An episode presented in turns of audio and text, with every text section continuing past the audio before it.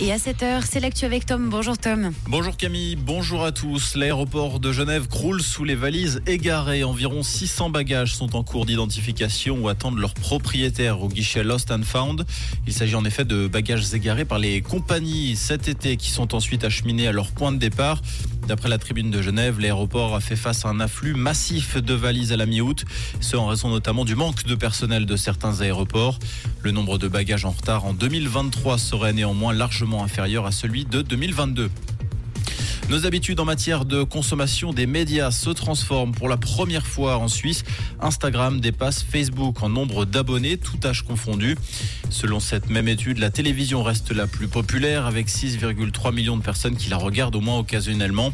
Vient ensuite la radio avec 6,1 millions d'utilisateurs âgés de 15 ans et plus. YouTube et Netflix accusent un fort recul avec 300 000 personnes en moins sur une année. L'ascension fulgurante concerne ChatGPT avec une croissance d'un demi-million d'utilisateurs. Dans le canton de Glaris, un important glissement de terrain s'est produit hier en fin de journée. Selon la police, une bonne demi-douzaine de maisons ont été détruites ou ensevelies à Schwanden. Personne n'a été blessé. Les bâtiments situés dans la zone de glissement ont été évacués et les environs interdits d'accès.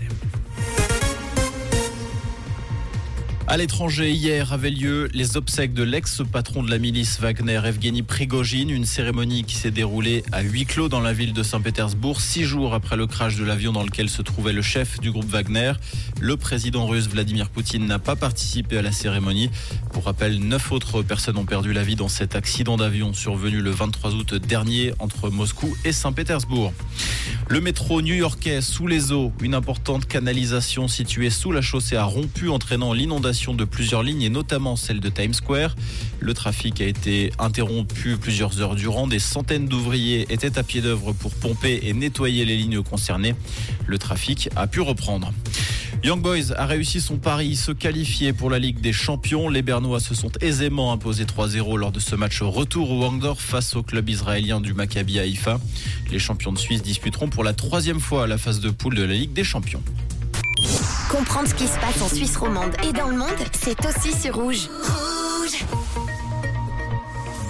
Pour aujourd'hui, un ciel globalement ensoleillé, plus dégagé. On a 7 degrés actuellement à Rossens et à Charmé, 11 degrés à Romanel-sur-Lausanne et à Biolay-Orjula, avec des nuages un petit peu plus nombreux en plaine et des températures également plus douces. Pour la saison, un très bon mercredi à l'écoute de Rouge.